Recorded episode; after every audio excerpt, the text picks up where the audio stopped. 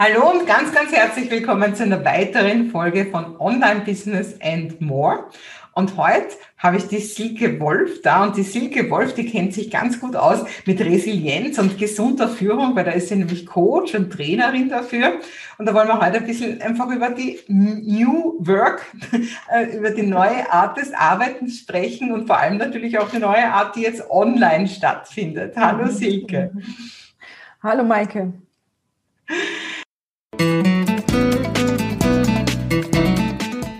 Hallo, mein Name ist Maike Hohenwarter und ich unterstütze dich bei deinem Online-Business-Aufbau und auch bei deiner Persönlichkeitsentfaltung. Denn das eine geht nicht ohne das andere. Und jetzt wünsche ich dir viel Spaß. Ja, also, das hast du auch nicht immer gemacht, ne? Du hast früher in der IT gearbeitet. Ja, richtig ja, ganz gut, hat ein gutes Polster, um die Technik der neuen Digitalisierung zu stemmen. Ja, aber jetzt, jetzt hilfst du eben, ähm, du bist hauptsächlich auf Corporate-Basis unterwegs, das heißt, du, du machst Trainings in Firmen, ja. damit die ja. einfach eine, eine neue Art des Arbeitens, eine neue Art des Führens einführen. Genau. Was begeistert dich dran so? Warum, warum ist das dein Thema geworden? Ähm, ja, da ich selber in 16 Jahre im, in der IT in großen Unternehmen, auf den großen Konzernen gearbeitet habe, ähm, habe ich oft mitbekommen, also ich habe ja selber die Digitalisierung früher mit vorangetrieben und dass sich sehr stark immer nur auf die Technik fokussiert wurde und die Menschen nicht mitgenommen worden sind. Das heißt, wir haben neue Programme eingeführt und am Ende sind sie kaum benutzt worden oder nicht so benutzt worden, wie sie hätten benutzt werden sollen ähm, und haben damit natürlich auch nicht den Mehrwert gebracht, weil die Menschen einfach sich geweigert haben und gesagt haben, boah, das will ich nicht und das Tool ist total doof und und wir haben einfach immer vergessen, oder es wurde immer vergessen, den Menschen mitzunehmen. Und ich habe ja selber am eigenen Leibe erlebt, äh, wie es ist, wenn man seine eigenen Grenzen überschreitet. Und ich habe das halt mitbekommen, dass das immer mehr tun. Ähm, und dadurch habe ich angefangen, eben so mit äh, erstmal im Bereich der Burnout-Prävention zu arbeiten. Um, um, weil ich gesagt habe, das muss anders gehen, es muss eine andere Art des Arbeitens geben, ähm, die beides vereint. Also, dass wir äh, den Erfolg haben, dass wir auch das Gefühl haben, wir tun was und, ähm, und trotzdem gesund bleiben. Also nicht nur in diese, ich muss jetzt nicht in einer Dauerentspannung sein, weil das macht auch keinem Menschen Spaß, sondern jeder leistet gerne was und aber trotzdem eben nebenbei gesund zu bleiben. Und das ist halt in diesen großen Unternehmen, in dem, was jetzt alles auf uns zukommt, immer schwieriger. Mhm weil heute alles anders funktioniert als früher. Also die Prozesse funktionieren immer so, es sind zu viele Veränderungen und ähm, die Arbeitslast ist zu groß für den Einzelnen. Und im Prinzip tun wir zu viel und wir müssen lernen, Dinge zu reduzieren, Dinge anders anzuschauen und Dinge anders anzugehen, als wir sie früher gemacht haben. Genau. Okay, was, jetzt, was soll ich mir da jetzt drunter vorstellen? Also was im Einzelnen lernen die Leute dann, die zu so einem Training bei dir kommen, anders zu machen? Oder was, was gibt es da so irgendwie einen Hauptansatzpunkt oder sind das viele kleine Sachen? Also im Prinzip ist der, der Hauptschwerpunkt ist tatsächlich Resilienz. Also wie kann ich psychisch widerstandsfähiger werden? Wie kann ich mit der permanenten Veränderung, die momentan ähm, im Arbeitsleben da ist, mit der zunehmenden Unsicherheit zurechtkommen? Da geht es sehr stark darum, auch das, was heute im Prinzip sich verändert, erstmal zu verstehen, weil wir oft ähm, das Gefühl haben, das ist nur bei uns im Unternehmen so. Nur bei uns im Unternehmen haben wir diese Probleme und das stimmt nicht. Das ist momentan ein globales Problem. Und ähm, das finden wir überall. Und egal in welchem Unternehmen, in welches Unternehmen ich komme, das sind überall die gleichen Probleme. Und es gibt ganz wenige Unternehmen, die das schon für sich gelöst haben. Und da geht es eben darum, mal zu verstehen, ähm, dass es nicht nur immer die da droben sind, also nicht immer nur die Führungskräfte sind, sondern auch, dass jeder Einzelne da seinen Beitrag dazu leisten kann und natürlich aber auch für die Führungskräfte zu verstehen, dass sie eine Vorbildfunktion haben. Und wenn ich, wenn ich jetzt als Führungskraft natürlich 70 Stunden pro Woche arbeite und im Dauerstress bin, dann kann ich nicht erwarten von meinen Mitarbeitern, dass sie da total gechillt ihre 40 Stunden machen und ähm, auf sich und ihre Gesundheit achten. Also das sind so diese Vorbildfunktion ist eben was ganz Wichtiges zum Beispiel. Und, ähm, und es geht viel los mit Akzeptanz, dass das heute einfach mal so ist, wie es ist und dass nicht alles schlecht ist, sondern halt nur ja, anders als früher.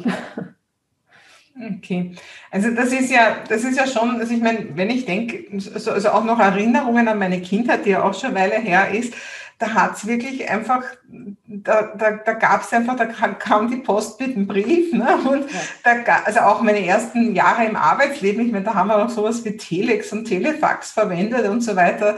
Also da war ja Telefax schon revolutionär sozusagen, ja. E-Mails, ja. ja. Gab es nicht. Also das heißt, da hat eigentlich jeder Arbeitsprozess hat Tage, wenn nicht Wochen gedauert. Du hast nicht eigentlich so ASAP ja, diese Antwort mhm. erwartet. Und heute ist es ja schon der helle Wahnsinn. Ne? Wenn ich irgendwo nicht am gleichen Tag eine Antwort auf irgendein E-Mail kriege, dann ist das eigentlich irgendwie schon komisch. Ne? Richtig, ja. Also die Erwartung, dass ich schnell reagiere, und ich meine, E-Mail ist ja noch eines. Also mittlerweile viele Unternehmen haben ja Unternehmenchats auch, wo dann auch ständig Bling Bling ist und wo dann im Prinzip so Gespräche stattfinden, wo der jeder praktisch, der da drinnen ist in diesem Chat, jedes Mal auch rausgerissen wird. Also im Prinzip ist es auch, geht es auch darum, für uns Verantwortung zu übernehmen und auch wieder Inseln uns zu schaffen, wo wir uns, wo wir fokussiert arbeiten können. Ich meine, du kennst es ja selber, wenn du dich jetzt ständig nur nur mit dem, was von außen auf dich einströmt, beschäftigen würdest, sei es Social Media, sei es E-Mail, ich weiß nicht, welche Kanäle du sonst noch alles bedienst, ähm, dann kommst du zu nichts, ja. Und wenn du irgendwie ein Projekt hast und was produzieren willst, dann musst du dich einen für einen gewissen Zeitraum auch mal abschotten von außen, damit man un ungestört und fokussiert arbeiten kann. Und das ist was, was momentan sehr stark verloren gegangen ist, auch in den Unternehmen. Und was auch, hm? Ja, Entschuldigung, ich, ich bin ja selbstständig. Ich kann das ja, also ich mache ja. das auch, ja, und ich kann das ja. Ich muss mir niemandem Rechenschaft drüber geben. Aber ich glaube, es ist schon zum Teil halt wirklich in Firmen auch wirklich, wird das erwartet, dass man eigentlich so immer erreicht wird. Also wie kann ich das als Angestellte, als Angestellte, wie kann ich mich da schützen und kann sagen, nein, ich schaue nicht den ganzen Tag auf den Firmenchat und ich, ich schaue nicht alle fünf Minuten in meine E-Mails rein.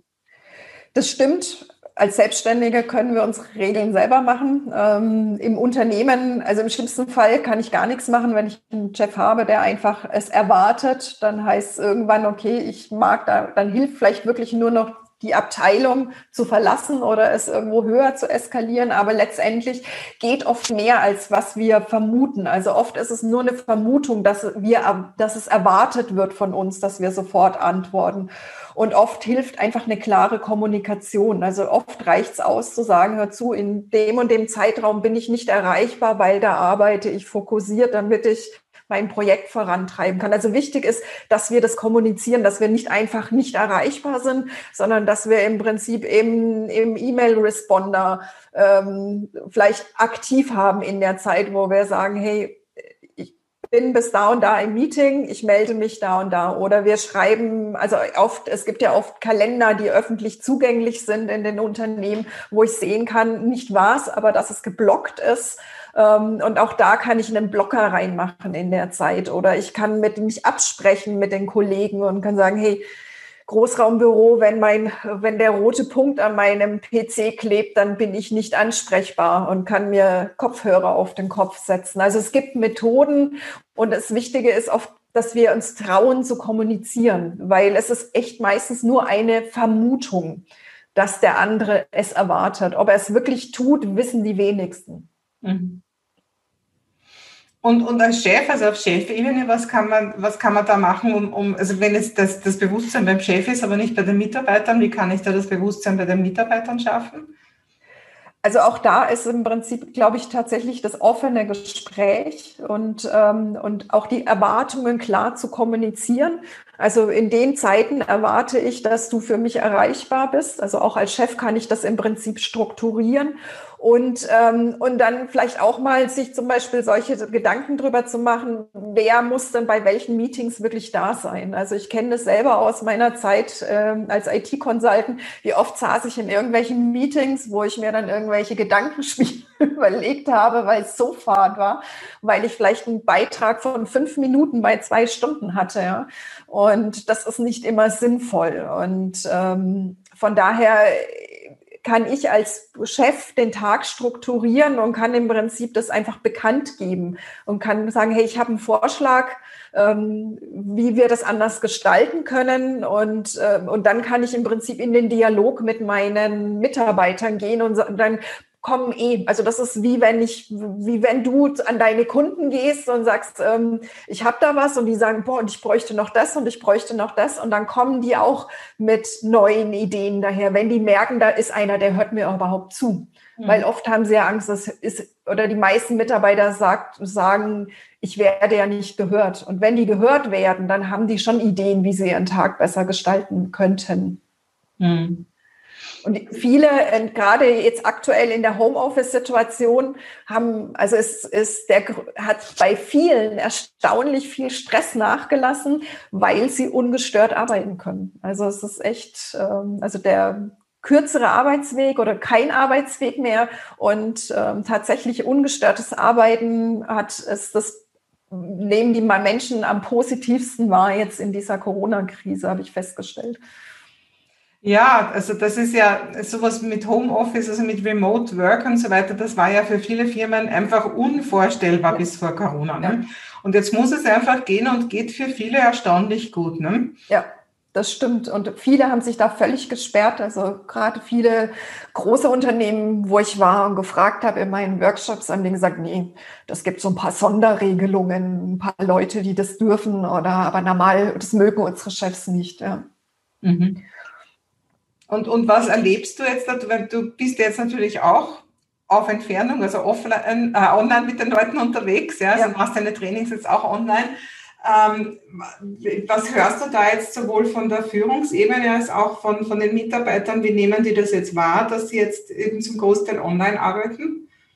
Also die meisten kommen gut damit zurecht. Also ich habe so gerade so in der Anfangszeit habe ich dann immer so ähm, die Leute mal gefragt, gerade die ich vorher noch offline hatte vor der Krise im ersten Modul und dann im zweiten Modul online hatte, habe ich dann gefragt, was war der Unterschied? Was, wie war es vorher der Stress? Wie war es nachher? Und ich fand es sehr erstaunlich, dass für ganz viele das tatsächlich der Stresslevel runtergegangen ist. Also diese eben nicht im Stau stehen, nicht die ewige An Anfahrt, das ist ein großes Thema. Ähm, dann eben auch dieses ungestörte Arbeiten, was allerdings durchaus anstrengend ist für viele, ist, wenn die jetzt den ganzen Tag, also wenn die viele Meetings haben und den ganzen Tag vom PC sitzen und irgendwelche Konferenzen haben, das ist super anstrengend. Also das, ähm, die sagen dann oft, ey, da habe ich am Abend echt die Schnauze voll. Und viele machen auch keine Pause dann zwischendrin. Also vorher hat man von einem, ist man meistens von einem Meetingraum zumindest in den anderen gelaufen oder hat sich mal einen Kaffee in der Kaffeeküche geholt und das fällt im Prinzip momentan alles weg. Und viele gehen aus dem Meeting raus und wählen sich sofort ins nächste ein und haben im Prinzip da auch überhaupt keine Pause, was natürlich für unser Hirn echt anstrengend ist. Und das ist wohl tatsächlich so, dass ähm, nie exakt der Ton und das Bild übertragen wird, sondern dass es eine minimale Verschiebung hat. Und das ist das, was auf Dauer für unser Gehirn echt anstrengend ist. Also das nehmen wir nur unterbewusst wahr, aber scheinbar ist es tatsächlich. Muss man korrigieren. Ne? Mhm. Mhm. Und genau. auf Chefebene hast du auch was gehört? Was sagen die Chefs? Also die Chefs haben halt oft diese, das Problem, wie komme ich denn jetzt in Kontakt mit meinen Mitarbeitern? Ja, also insgesamt, äh, es funktioniert gut. Also die vorher, die Chefs, die gesagt haben, so, oh nee, meine Mitarbeiter, die liegen sonst auf der Couch und die machen gar nichts. Das, also die haben alle festgestellt, es funktioniert, die Arbeit läuft. Das sind ganz wenige, die sagen, sie kommen nicht damit zurecht. Also die dann, wo die Spielekonsole sehr nahe liegt, sage ich mal oder so. Also das habe ich auch schon gehört, aber das ist echt selten. Also in der Regel funktioniert es wirklich gut.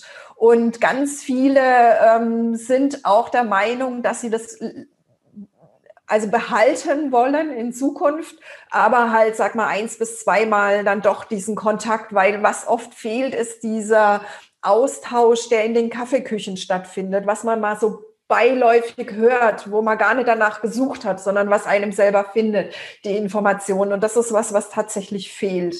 Manche versuchen das ähm, aufzufangen, indem sie so eine Kaffee trinken mit dem Chef machen. Und ähm, virtuell, da ist es auch, es ist eine Herausforderung, weil ähm, in der Kaffeeküche können halt immer drei Leute zusammenstehen und sich unterhalten, funktioniert online nicht. Also das muss irgendwie moderiert werden und ähm, es darf nicht zu groß sein, die Gruppe, weil wenn jeder nur fünf Minuten redet und wenn man zehn Leute hat, sind schon 50 Minuten rum. Und von daher, aber das ist so der Versuch, das zu verändern. Also das ist, glaube ich, so die größte Herausforderung, dieses beiläufige Gespräch, was zwischen den Türen stattfindet oder ja. eben auch, ähm, dass es oft fehlt. Und du, du hast eben auch, du hast ja deine Trainings, wie halt die meisten Trainer, offline gehalten und jetzt hast du ja alles online gemacht. Was war für dich anders? Ja, also es war durchaus eine Herausforderung, weil auch viele, also auch viele Kunden gesagt haben, das ist ein Thema Resilienz, das kann man nicht online machen. Und als dann äh, tatsächlich der erste angefragt hat, wie wär's, machst du das dann auch online? Also da kam tatsächlich der Kunde auf mich zu und äh, dann habe ich gedacht, boah, mache ich das online? Und dann musste ich echt mal drüber nachdenken und dann habe ich gedacht, so, okay, es, es hilft nichts. Ja? Ich bin jetzt in der Situation und wir probieren das. Wenn der Kunde schon bereit ist, das zu machen, wäre es doof, wenn ich es nicht machen würde. Und ähm, ja, aufgrund meiner Tätigkeit, meiner ähm, Mitgliedschaft bei dir hatte ich schon meine Technik, alles da und die ersten Hemmungen verloren und sag mal, technikaffin bin ich ja eh durch meinen vorherigen Job. Und dann haben wir das tatsächlich probiert. Und ich habe halt dann immer wieder gefragt, wie läuft's, versteht ihr mich? Und, ähm, und das Feedback war erstaunlich gut. Und, ähm, und das ist tatsächlich, also die, es gibt Kunden, die buchen jetzt nicht nur Vorträge, sondern auch eben diese Workshops tatsächlich online. Und wir machen das halt nicht mehr an einem Tag, sondern wir splitten es auf auf zwei Tage, dass wir immer von neun bis um eins. Und dadurch, dass das jetzt nicht stur nur Wissen ist, sondern dass da sehr viel Gespräch mit dabei ist und sehr viel Selbstreflexion, funktioniert das wirklich auch sehr gut. Also klar, es sind halt weniger Gruppenspielchen, aber ich meine, also kommunizieren können die untereinander auch. Man kann ja Räume bilden, wo das dann ganz gut funktioniert. Und es ist nur, also ich habe festgestellt, manchmal ist es für mich, glaube ich, am anstrengendsten, weil ich manchmal echt so alte Tools habe, die ich nutzen muss aufgrund von irgendwelchen Firmenpolicies. Und ich spreche dann gelegentlich echt mit irgendwelchen schwarzen Löchern. weil, die internen Firmensoftware, weil die so alt ist. Ja. Mhm. Und das ist echt, also das ist manchmal, da muss ich mich echt gut bei Laune halten. Und es funktioniert gut. Also ich bin erstaunt. Ich freue mich drauf, wenn es wieder offline geht.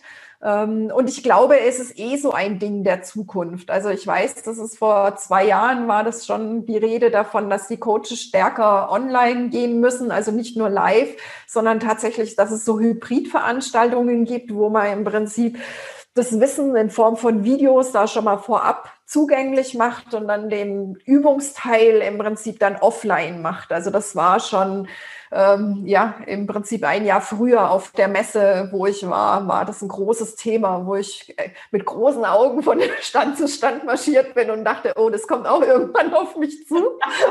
Und ich dachte, ich kann das noch ein bisschen vor mir wegschieben, aber ein Jahr später war es dann war es dann da und im Prinzip am Ende auch gut, ja.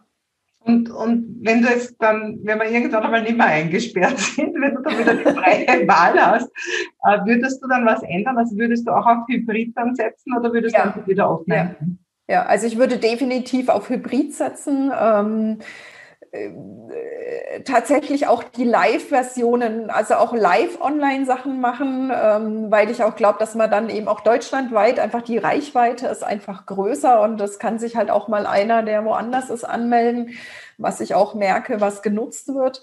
Und eben diese Hybridgeschichten sind halt, haben halt den Vorteil, dass wir ja eh momentan sehr dicht getrennte Arbeitsstrukturen haben. Und oft ist es leichter, mal zu sagen, eine Viertelstunde kann ich mir Zeit nehmen, um was anzuschauen, ein Thema für mich mal zu bearbeiten und zu beackern. Und ich muss dann nicht einen ganzen Tag irgendwo in einen Workshop, dass mir der ganze Tag wegfällt im Prinzip. Und ich glaube, das ist schon so was, was in Zukunft immer häufiger kommen wird. Und ähm, was für beide Seiten, sage ich mal, jetzt für mich einen Vorteil birgt, dass ich dieselbe Geschichte nicht immer wieder erzählen muss, ja, und aber auch für den anderen, für das Unternehmen, dass sie im Prinzip flexibler sind und nur noch, ähm, sage ich mal, Übungsblöcke offline haben. Und das ist ja oft so dieses Thema, wie kriege ich die Leute raus aus dem Projekt und wie können sie sich Zeit nehmen. Genau. Ja, fein. ja, na gut, dass du bei mir gelandet bist. ja, ja. Ohne dich wäre ich noch so Corona. ja, und äh, um jetzt nochmal den Bogen zurückzuspannen zum Thema Resilienz, da ist ja ein wesentliches Thema bei dir auch das Thema Nein sagen und da hast du auch einen tollen Kurs zu dem Thema, ne, den wir dann unten verlinken auch. Erzähl mal. Genau, ähm, ja, Thema Nein sagen ist ein, tatsächlich immer ein Thema, was immer wieder aufpoppt in meinen Resilienz-Workshops, wo dann die Leute sagen, Mensch, eigentlich bräuchte ich mehr Zeit, um für mich zu sorgen. Und ich kann es nicht, weil ich ähm, immer so viele Aufgaben habe und ich nicht mich dagegen wehren kann. Ja? Und dann gelte ich als Low-Performer oder ich bin dann der Egoist, das will ich nicht sein. Und, ähm, und aufgrund dessen habe ich gedacht, ist das ein Thema, was eben tatsächlich fast in jedem Workshop immer wieder hochkommt. Da habe ich beschlossen, das als erstes ähm, in ein Online-Programm zu verpacken. Und ähm, da geht es so ein bisschen darum, sich selber kennenzulernen. Warum ist denn so ein Nein so schwierig für mich? Wie kann ich denn mir überhaupt Raum schaffen, dass ich mich irgendwann zu diesem Nein traue? Wie kann ich mir die, persönlich die Erlaubnis geben, Nein zu sagen? Und äh, wie kann ich das auch noch höflich tun? Also das ist ja, jeder will ja auch gerne als höflich, also wir haben ja oft Angst, dass wir als unhöflich oder als Egoisten wahrgenommen werden und das soll es eben nicht helfen. Und im Prinzip geht es viel um Reflexion, eine andere Sicht einzunehmen und um sich die selbst die Erlaubnis zu geben. In fünf Schritten geht es zum klaren Nein. Super. Und diesen Kurs hast du unserer Live Academy, unserem gemeinsamen Projekt von, von mir und meinen Teilnehmern zur Verfügung gestellt, wo genau. wir eine Kursplattform mit, mit wesentlichen ähm, Kursen zum Thema Macht dir dein Leben leichter gemacht haben. Und mit, wenn man gut Nein sagen kann, dann macht man sich sein Leben ganz bestimmt leichter. Ne? Definitiv, das kann ich aus eigener Erfahrung sagen. Ja, super spannend, Silke. Vielen lieben Dank für das Gespräch. Ich danke dir. Wir sehen uns ja ganz bald wieder in unserer. Bin ich mir ganz sicher. Dankeschön. Ich danke dir.